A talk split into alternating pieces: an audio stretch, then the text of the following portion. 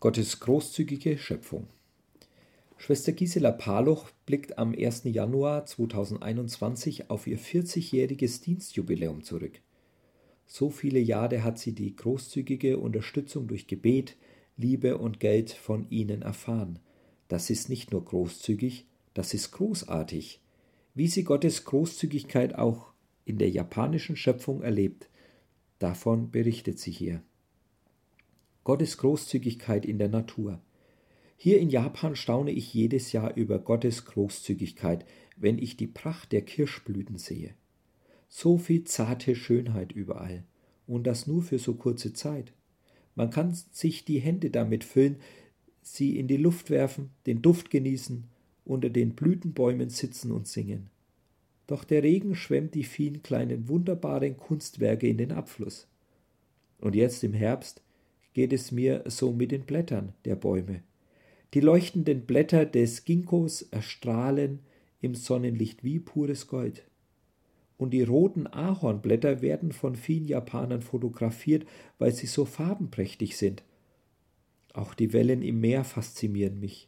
Immer wieder kommen sie und bringen neue Wunderwerke an Schaumkronen und Sand mit sich. Wie großzügig hat uns unser Gott mit der Natur beschenkt großzügige Geschenke. Gestern kam eine meiner Nachbarn und brachte mir seine Früchte aus dem Garten.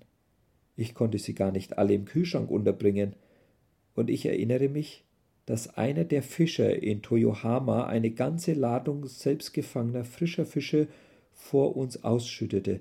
Das reichte für die ganze Gemeinde und für uns für die nächste Zeit. Das sind großartige Geschenke. Nie vergessen werde ich auch den kleinen Jungen, den ich abends aufnahm, als er weinend an meinem Haus vorbeilief, weil er sich aus Angst vor seinem betrunkenen Vater nicht nach Hause traute. Er kam ein paar Tage später wieder und schob mir äh, sein halbgeschmolzenes Eis über die Haustürschwelle mit den Worten Für dich, große Schwester.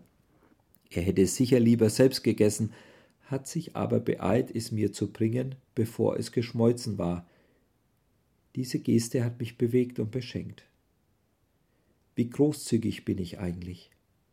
Wenn ich großzügig die Angriffe der Menschen übersehe, die mich nicht mögen, wenn ich großzügig vergesse, wenn man mich vergisst und übersieht, wenn ich die Fehler bestimmter Personen übersehen kann, wenn ich die vielen Jahre, die ich hier in Japan verbracht habe, immer wieder Gott hinlege und ihn darum bitte, dass sie nicht vergeblich waren.